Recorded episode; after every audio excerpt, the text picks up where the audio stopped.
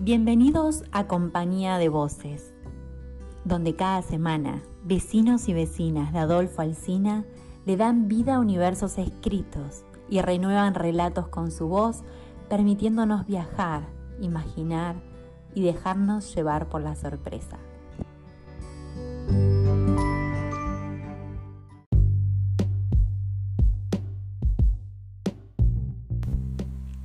Hoy nos acompaña con su voz Graciela Abona de Villa Massa.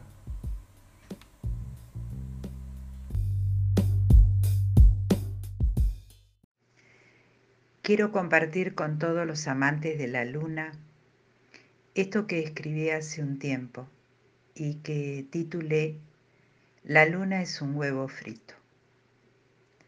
Tantas veces escuché a mi madre decir, nena, estás en la luna, o baja de la luna, o ¿estás alunada? Que supe que la luna tiene un extraño influjo sobre mí. Me atrae, me inspira y me lleva a lugares remotos.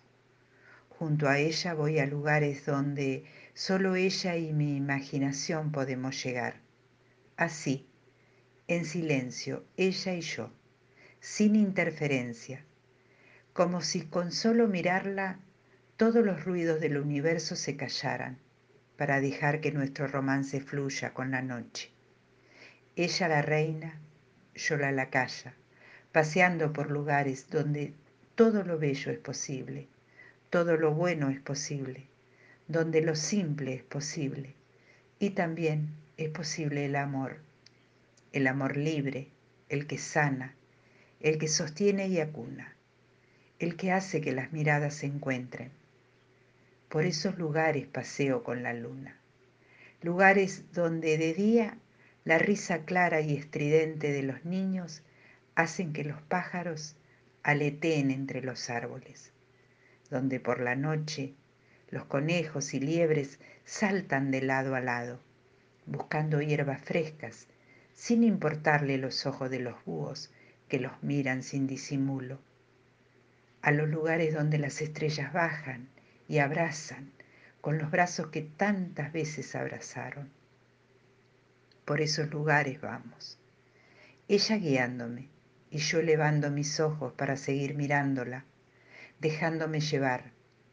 A veces la veo tan redonda como una medalla de plata brillante, otras como media tajada de melón colgada sencillamente del cielo, y otras, otras veces baja hasta mi insignificancia y solo se me presenta así, como un huevo frito que cabe en el plato de mi alma. Y es ahí que siento que alimenta mi fuerza, mi esperanza, mi existencia y mis sueños maravillosa y bella luna, que estás ahí para mí. Graciela Abona.